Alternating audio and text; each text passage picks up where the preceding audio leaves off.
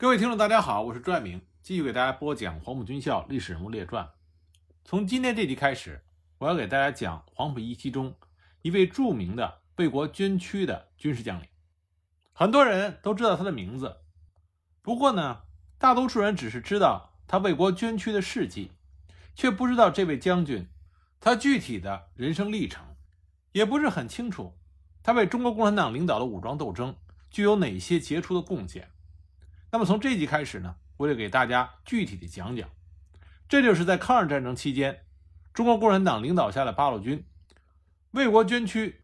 军衔最高的将领左权将军。公元一九零五年农历二月初十，左权在湖南醴陵县平桥乡出生。他出生在一个佃农家庭，他在家里是幼子，有三个哥哥，一个姐姐。不过呢，在他出生后不久，他的父亲就积劳成疾，与世长辞了。所以呢，左权的青少年时期是在苦难中度过的。他没有欢乐的童年，过早的就要挑起生活的重担。在家里，他吃粗粮，咽糠菜。六岁的时候就要开始上山打柴、放牛、下地劳动。不过，在他八岁那年，他发蒙读书，到一个私塾里学习《三字经》。孟子和《论语》。左权小的时候非常聪慧。一九一五年，村里办起了文明学堂，也就是小学。他要进学校念新书，酷爱古文。除了背唐诗、读《古文观止》之外，他还爱看《三国演义》《水浒》。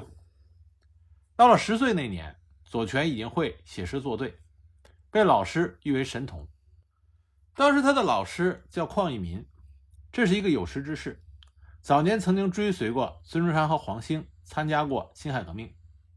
一九零四年二月，黄兴和陈天华、宋教仁在长沙组织华兴会，邝裕民先生就参加了这个组织，所以他具有旧民主主义的革命思想。所以在课堂上，邝先生除了教学生们政课以外，还常常讲述辛亥革命，传播爱国思想。那个时候，袁世凯正策划着当洪宪皇帝。并且秘密地接受了日本人的二十一条，邝义民老师就把这个事实在课堂里向同学们讲述了，学生们顿时沸腾起来，左权就是其中之一。放学之后，他还激动不已，他找来了毛笔，在白纸上写下了“勿忘五七国耻”六个大字，并且要人将它贴在自己的背上，飞也似的奔向村里，一边走一边叫。他向乡里的父老兄弟姐妹。讲解袁世凯卖国的二十一条。虽然这个时候的左权只有十岁，但他幼小的心灵上已经播下了革命的种子。他热爱这个国家，也热爱这个国家朴实的人民。一九一九年夏天，十四岁的左权读完了初等小学。秋天，他又考进了北联高校，在这里，他和宋时轮相识，两个人都是第八班的同学。十七岁的时候，左权考入了县立中学。在县中读书的时候，曾经参加了共产党领导的社会科学研究社，在这里，他遇到了两个好友，一个是蔡申熙，一个就是原来与他相识的宋时轮。通过阅读《新青年》《向导》等进步的读物，接触到了马克思主义，萌生了改造社会的志向，立志投身于改造社会。一九二三年十二月，十八岁的左权毅然投笔从戎，告别了家乡父老。和同学们一起从醴陵县城中兴街维新旅社出发，上火车转到长沙、汉口、上海，经香港奔赴当时的革命中心广州。一二四年三月，他考入孙中山大元帅府军政部在广州主办的陆军讲武学校，这是由程潜负责的。那么同年十一月呢，陆军讲武学校这批有志向的青年学生转入了黄埔陆军军官学校。编为第一期第六队，在黄埔军校学习期间，他在陈赓的引荐下结识了时任黄埔军校政治部主任的周恩来，并加入了中国共产党。他积极参与组织和领导了青年军人联合会，创办进步刊物，在广东革命政府东征的几次战役中也有突出的表现。因为左权的表现突出，1925年夏，他被选送到莫斯科中山大学学习。一九二七年冬的时候，又进入到莫斯科高级步兵学校。在那里，他认识了他后来的好友，这就是开国元帅刘伯承。一九二七年隆冬时节，根据党组织的派遣，刘伯承赴莫斯科苏联红军高级步兵学校学习。经过他的刻苦努力，一年之后，他以各科优异的成绩完成了高级步兵学校的全部学业，转入更高一级的伏龙芝军事学院深造。尽管刘伯承在步兵学校学习的很好，但是进入到伏龙芝军事学院之后，他仍然感到有些吃力。这是因为伏龙芝的课程内容更深了，难度更大了，要求也更高了。二是因为他的俄语水平还没有完全过关，无论是听课还是发言，都还不能完全的运用自如。为了掌握所学的课程，刘伯承除了努力攻读之外，还不耻下问。虚心地向周围的同学请教，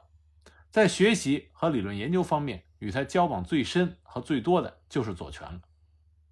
当时刘伯承已经大名鼎鼎，而左权还是一个毫无名气的小字辈。他是作为黄埔军校第一期的优秀学员，被保送到苏联学习的。那么，刘伯承进入伏龙芝学院的时候，左权已经在这里学习了一年多的时间。通过交往，刘伯承发现左权。为人极为忠厚、诚恳、热情，对革命无比的坚贞，因此刘伯承十分喜欢与这个比自己小十几岁的同学探讨疑难问题、交流学习体会。刘伯承后来回忆左权的时候说：“记得他在学习中，凡教员指定的参考书籍，必定一一阅读，并以红蓝铅笔标出要点，所以在军事政治考试中必能旁征博引，阐述要旨。”我们在高加索战术作业时，战术指导员很器重左权的谨厚，常称赞于同学中。左权在自修与教学的时候，非常的勤勉虚心，笔记教材都整理的非常有层次。刘伯承对左权的优秀品行和学业不仅十分的称赞，而且还非常的注重学习吸取，用于充实提高自己。左权对刘伯承则更加的钦佩和尊敬。他虽然很早就知道刘伯承是南昌起义的参谋长，是我军的高级将领，但以前并没有见过面。尽管刘伯承转入伏龙芝之后，他们才相识，但是在接触中，他感觉到身穿将军服的刘伯承，并不因为革命资历深、贡献大而摆官架子，更不因为实践经验丰富、理论基础扎实而炫耀自夸。在日常生活中，刘伯承看待同志如和蔼可亲的大哥，总愿意把自己的光亮分给周围的每一个人。在志同道合的基础上，左权和刘伯承结成了一对密友。他们常常在一起学习俄语、钻研军事、探讨中国革命的发展道路。同学们都说，他们俩是一对亲密的好伙伴、好战友，在取长补短、相互帮助中。两个人一起顺利完成了伏龙芝规定的课程。不过，左权在苏俄的生活并不是一帆风顺。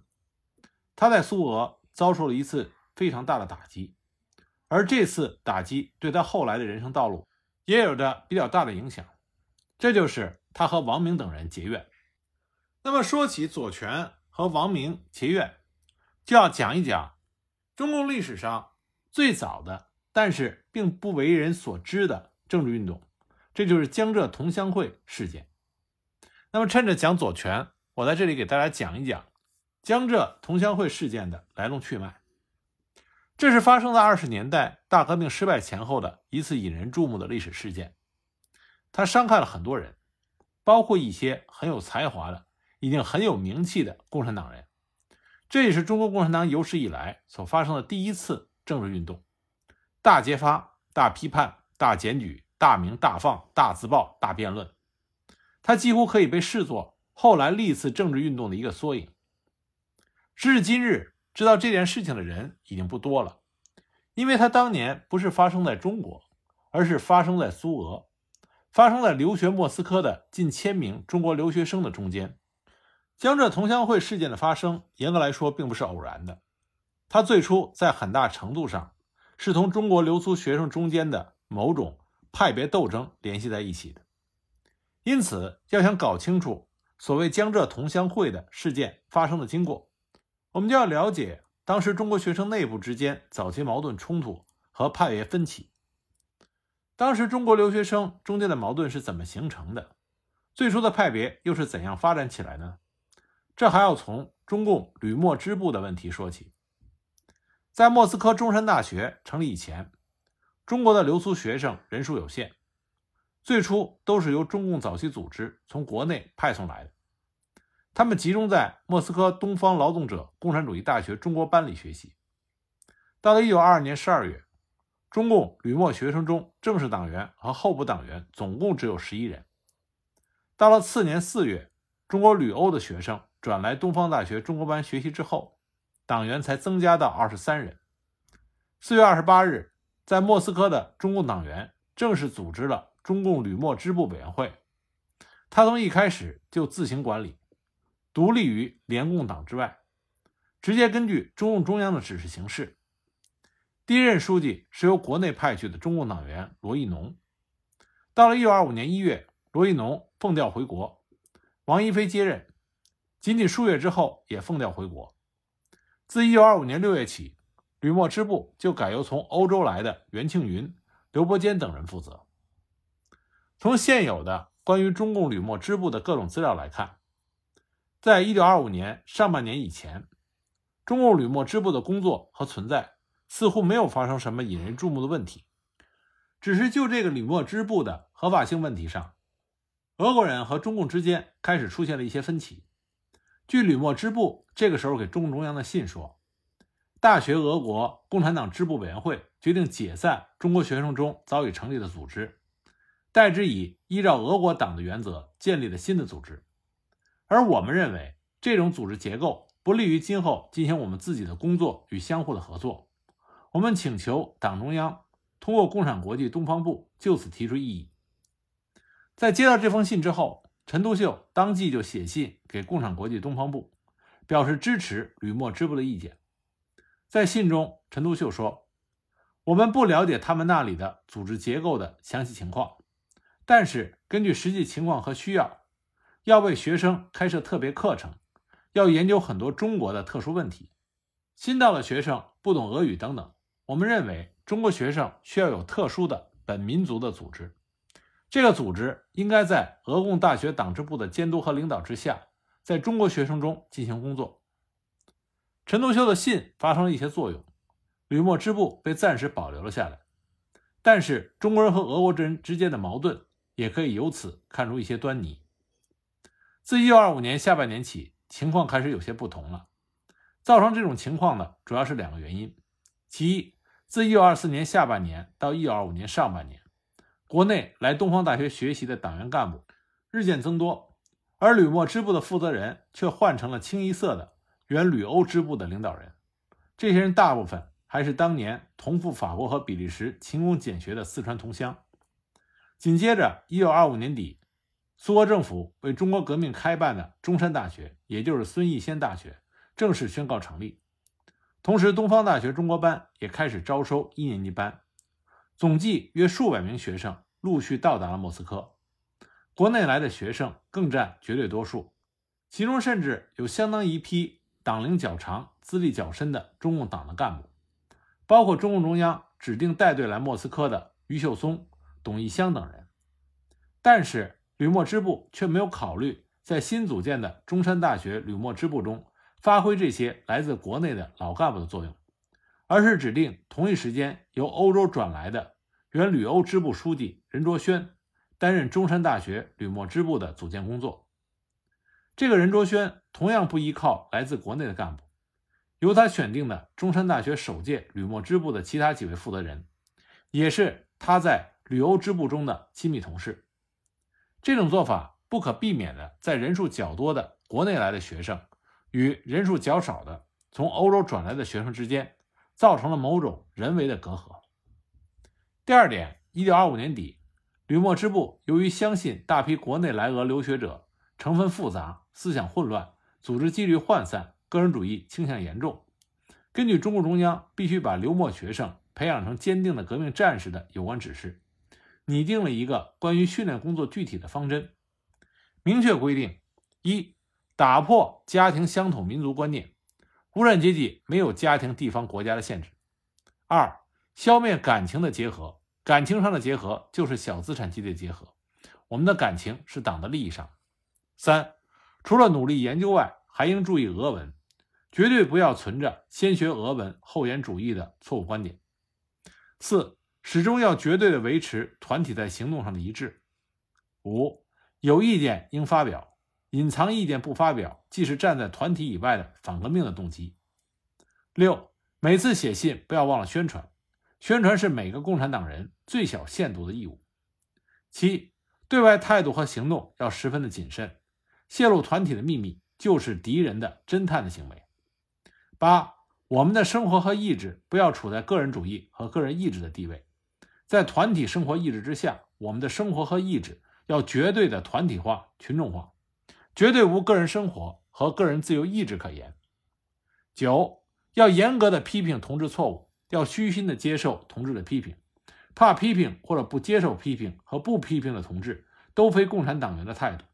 一个共产党员无论何时何地，要以互相监督的关系。共产党员互相的关系就是互相监督，批评同志，监督同志。批评是达到培养我们成为铁一般的共产党员的手段。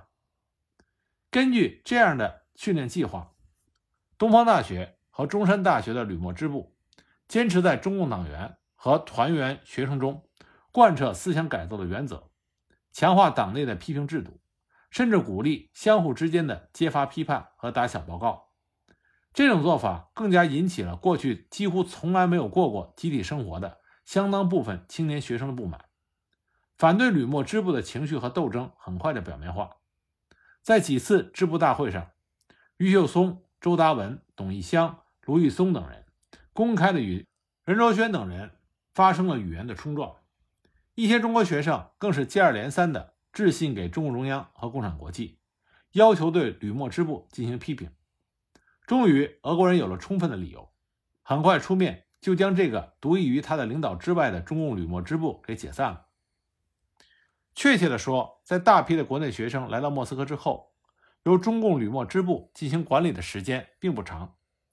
中山大学和东方大学中国班一年级到了1921年12月底才正式开学，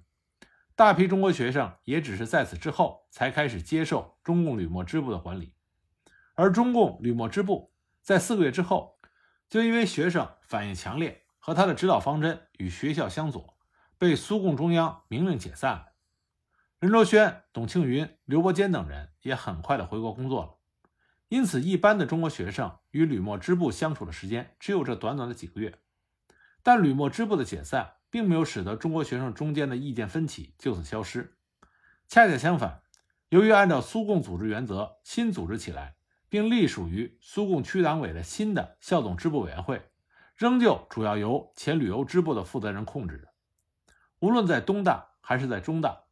学生中间的意见分歧仍没有得到根本的解决，渐渐的，中国学生中间就日益分裂出两个派别：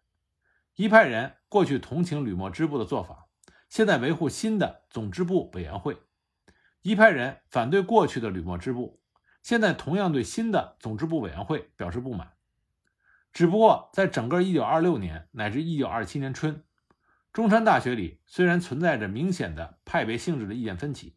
但这种分歧尚未形成系统，派别的界限也不是十分的明显。根据规定，东方大学和中山大学新成立的总支部委员会的书记均由俄国人来担任。在中山大学，新任总支部委员会的书记为斯可尼科夫。由于这个斯可尼科夫来校不久，就与教务处的主任阿戈尔发生了矛盾，从而很快就介入到中国学生原有的矛盾之中。并且利用学生间的这种矛盾，两个人各自建立了自己的系统，因而使得中国学生中的这种派别的界限日益的明朗化。当然，这种派别的对立和斗争，这是指较多的存在于学生干部之间，也就表现在支部委员会系统和教务处系统的学生干部之间。至于多数的中国学生，他们既不满意支部委员会动不动就上纲上线，继续保持吕莫支部的某些工作方法。又不满意教务处指导下的脱离实际的教学方式，特别是不满意于秀松、董义湘、周达文等人把持翻译工作、领取高额工资的情况。因此，在两派争论中，多数学生的立场并不十分清楚，甚至他们中的许多人最初还往往站在支部委员会一边，要求校方解除余秀松、董一香等人的翻译工作，收回发给他们的薪水。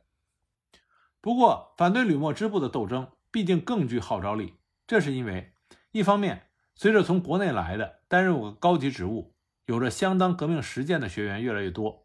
学生中不满总支部委员会掌握在毫无革命实践经验的前旅游支部成员手中的人也就越多，这些人本能的就会站在反对吕莫支部所谓余孽的斗争的这一边。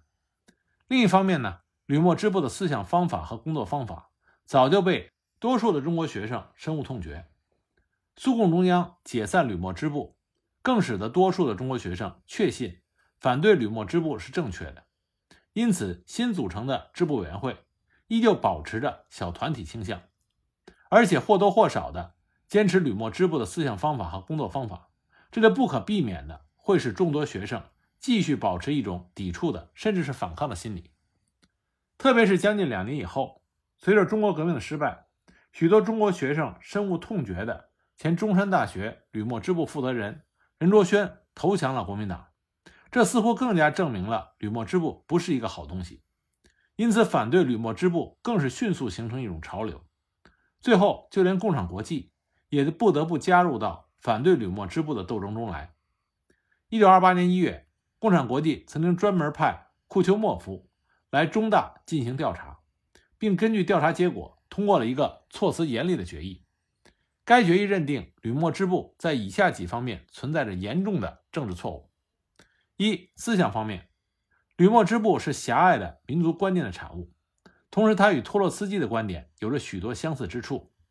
怀疑研究列宁主义的必要，以为列宁主义仅仅是俄国革命的理论与实践，否认苏联的革命性，断定世界中心已经移往中国，怀疑联邦共产党的指导作用，和否认联邦共产党。有指导中山大学中国共产党员的可能与权利，反对联邦共产党支部以及学校校长啊官僚式的指导等等。二，在组织方面，吕莫支部是企图组织一个与联邦共产党支部分离的独立的自治的组织。这个组织事实上是与联邦共产党支部并立的第二个党的支部。这个第二个党的内部组织系统是建立在小团体式的组织原则之上的。同时，吕莫支部是非常坚决的为反对党的领导的工人化而争斗。三，在教育方面，吕莫支部把党员的教育是把个人私德的问题提在第一位，因此对于政治斗争的问题注意的较少。在道德观点上，比如说对于恋爱的观点，吕莫支部是建筑在禁欲与消极上面。四，整个的讲起来，吕莫支部的本身是小资产分子对党压迫的结果。这些分子只是在资产阶级革命时代所加入的。从苏共中央和共产国际最初只是趁机将吕莫支部解散，并不十分重视吕莫支部遗留的问题，到1928年1月把吕莫支部问题上升为一个严重的政治问题，并且上纲上线到如此程度，可以清楚地看出，吕莫支部的问题确实是一个造成了严重后遗症的问题。只是在这个时候再来进行严厉的判决。为时已晚，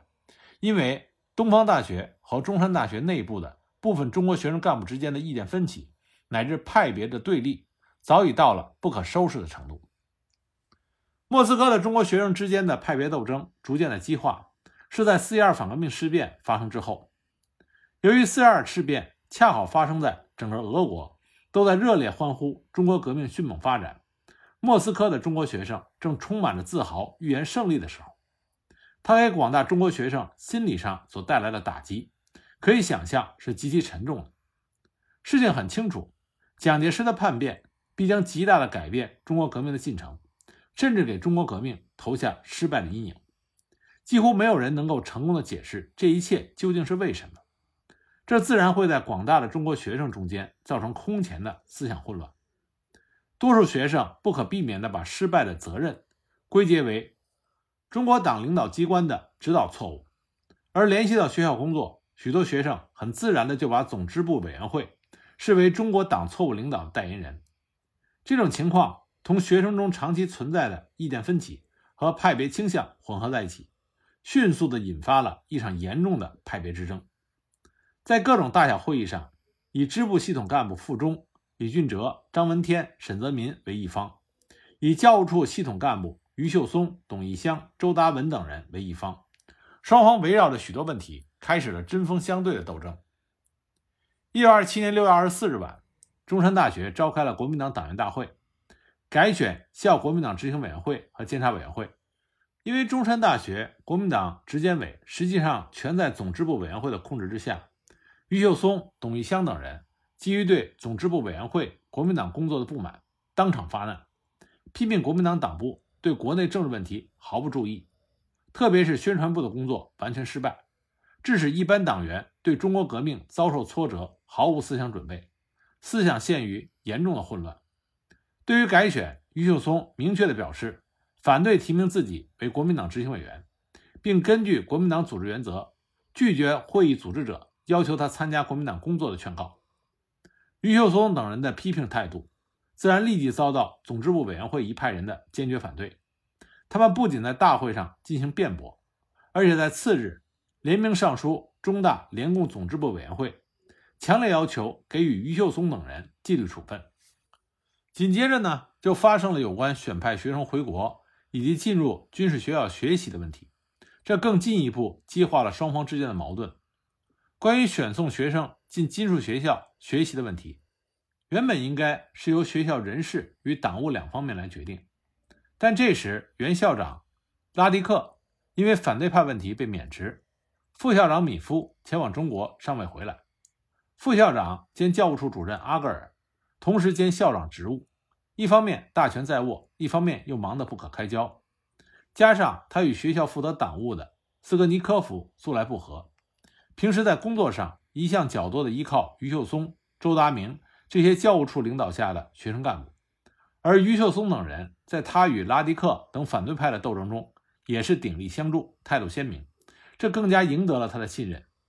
因此，在这个重要的人事问题上，他不去与总支部委员会商量，而是首先与于秀松、周达明进行讨论，然后再根据与于秀松等人讨论的结果，自行的修改补充。最终确定了选送名单。尽管这一名单最后确实是照顾到了方方面面，像支部委员会的几个负责人傅忠、李俊哲等人都在入选名单上，但因为最初名单并没有公布，疯传甚多。斯格尼科夫立即利用这个机会大肆煽动，批评阿格尔宁肯相信于秀松等普通学生，也不愿意相信党的领导。总支部委员会一派人因此愤愤不平。这样，双方的关系更加的剑拔弩张。终于，在国民党党员大会刚刚开完不久，两派间的斗争完全的公开化了。七月初，就在放假前召开的二年级党的积极分子会议上，一些学生就总支部委员会派与教务处派之间的矛盾提出质问，要求二年级支部书记顾古仪给予说明。顾古仪就此做了答复，并说出组织委员吴进与宣传员郭寿华之间的冲突。吴进是党委员会派的，后面有傅忠等人；郭兆华是代表教务处派的，后面有谷谷仪、董义湘、于秀松等人。他们各方面都提出理由。